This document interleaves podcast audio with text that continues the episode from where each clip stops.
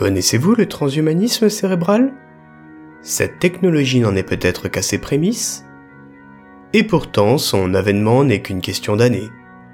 Il s'agit d'une puce, implantée dans le cerveau, permettant d'augmenter nos capacités ou de nous connecter à différents équipements. Avec la montée en puissance des métaverses, grâce ou à cause de cette puce, il y a fort à parier que des gens vivront une partie de leur vie en gardant les yeux fermés.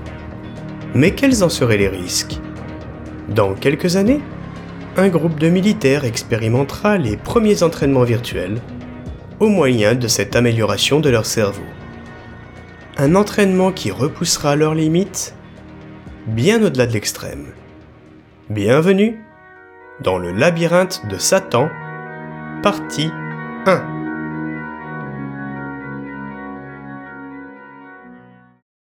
Dans la salle de réveil de l'hôpital militaire, on peut entendre le bip significatif qu'émet le cardioscope. Sur un lit, un homme retrouve tout doucement ses esprits, entouré du chef de service ainsi que de son supérieur. Bonjour, mon commandant, dit le soldat du bout des lèvres. Bonjour, lieutenant, bon retour parmi nous. Vous nous avez foutu sacrément le jeton, bordel. Le patient présente une stature imposante et une musculature sans pareil, grâce aux améliorations biologiques dont il a bénéficié par le passé. Il est à la tête d'une section de soldats spécialement entraînés à cet effet. La compagnie à laquelle ils appartiennent fait partie d'un projet de recherche dont les membres servent de sujet pour créer des soldats améliorés. Malheureusement pour le lieutenant, malgré ces améliorations, il n'a pas pu empêcher la perte de sa jambe droite et celle de son pied gauche. Le soldat, reprenant peu à peu ses esprits, commence alors à retrouver la mémoire. Constatant l'absence de sa jambe et de son pied, il reprend. Je crois que c'est foutu pour moi, mon commandant. Allons, allons, Ramirez, pas de sang avec moi. Une fois remis, vous changerez de section pour rejoindre celle dédiée aux prothèses bioniques. C'est plus vous qui commanderez, mais vous y retrouverez ce qui vous manque. Merci, mon, mon commandant, répondit Ramirez. Mais d'abord, il va falloir m'expliquer ce qui vous est arrivé. Comment une section de 12 hommes se faisant une virée peut-elle revenir avec moitié moins d'hommes, eux-mêmes à moitié entiers? Ne malmenez pas trop ce pauvre air, commandant, rétorqua le médecin.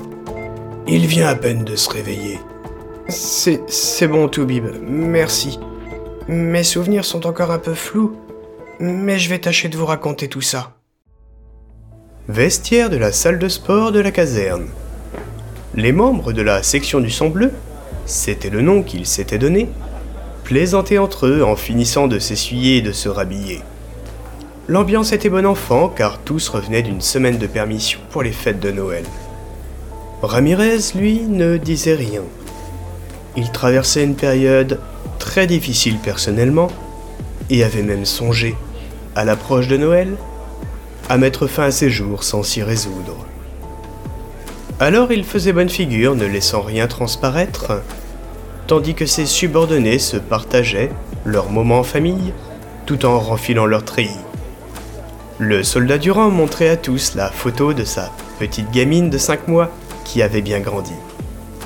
Tandis que Ridar racontait sur un ton moqueur comment son oncle chasseur s'était tiré une balle dans le pied lors de sa dernière partie de chasse. Mais ce n'était pas la seule raison de leur bonne humeur. En effet, un mois plus tôt, chacun des douze hommes s'était vu implanter un Neuralink de classe militaire dans le cerveau. Cette petite puce, de la taille d'un haricot, a la particularité de connecter le cerveau humain à un grand nombre d'équipements. Initialement conçu pour faire l'interface entre l'homme et la machine, son champ d'application a très rapidement été étendu à d'autres activités. Ce qui intéressait l'armée, c'était surtout de pouvoir entraîner ses hommes en diminuant le coût de cet entraînement. Exit les entraînements en situation faussement réelle à l'autre bout du monde, qui coûtaient un pognon de dingue. Le budget de l'armée devenait trop bas, et la technologie offrait alors une opportunité d'économie non négligeable, tout en repoussant énormément les possibilités. Ainsi, après une séance de sport intensive, les militaires se connectaient à un espace de réalité virtuelle grâce à la puce, qui s'occupait alors de prendre le relais sur leur système nerveux. Oh, rien à voir avec Matrix, on en était loin. Car ce n'était pas l'esprit qui était chargé dans un monde virtuel, mais l'inverse. Les données étaient ensuite renvoyées en temps réel à un serveur, ce qui permettait à plusieurs soldats de partager une même simulation. En clair, en cas de coupure de courant, tout ce petit monde revenait à la réalité.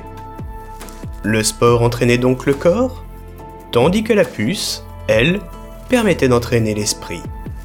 Et comme il s'agissait d'une expérimentation classée secret défense, personne n'était là pour venir contredire le projet. Les soldats de la section du sang bleu étaient euphoriques. Car maintenant que les essais étaient terminés, ils allaient pouvoir réaliser leur premier entraînement virtuel en totale autonomie. Allez, allez, messieurs, on s'active un peu la nouille là, on n'a pas que ça à foutre aujourd'hui. Dit Ramirez.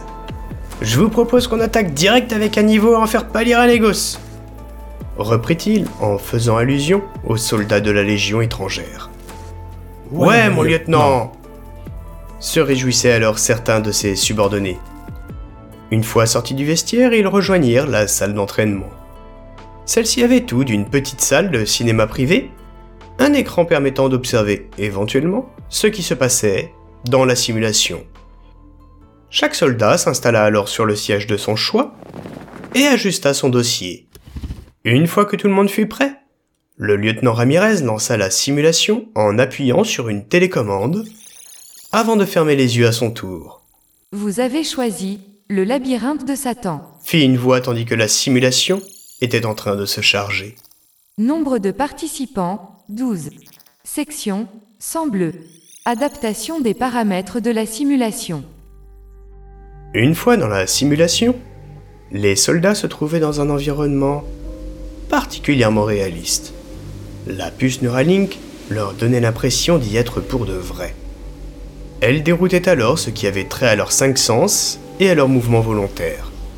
Pour sortir de l'espace de simulation, il leur suffisait de prononcer leur numéro de matricule, suivi du mot extraction.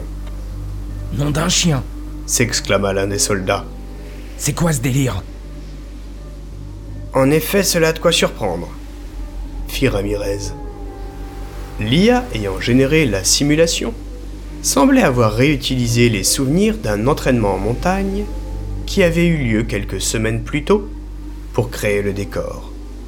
Tout y était, de leur équipement jusqu'à la gravure de Ridar, que ce dernier avait taillé au couteau dans l'écorce d'un arbre près de leur campement. À ceci près que le ciel suggérait davantage un hiver nucléaire qu'un beau séjour en montagne. Vu qu'on connaît le terrain, on risque d'avoir rapidement terminé. Surenchérit Durand. Ne criez pas victoire trop vite, Durand, dit Ramirez. Ce n'est qu'un décor basé sur nos souvenirs. Pour le reste, nous allons être mis à l'épreuve sévèrement. Intelligence, appela-t-il. Donne-nous les règles du niveau. Il s'agit d'une mission d'évacuation. Dit la voix numérique. Distance 76 km.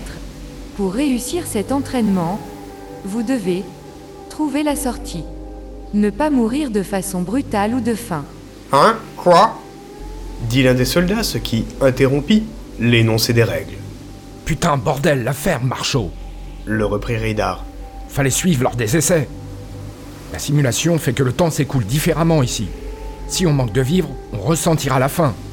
Deux heures en simulation peuvent nous sembler durer une semaine. Soudain, un bruit se fit entendre. Des loups.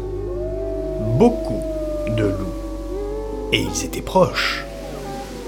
Sauf que ceci ne faisait pas partie des souvenirs des soldats. Un autre cri se fit également entendre au loin. L'entraînement venait bien de commencer. La suite, dans le labyrinthe de Satan, partie 2.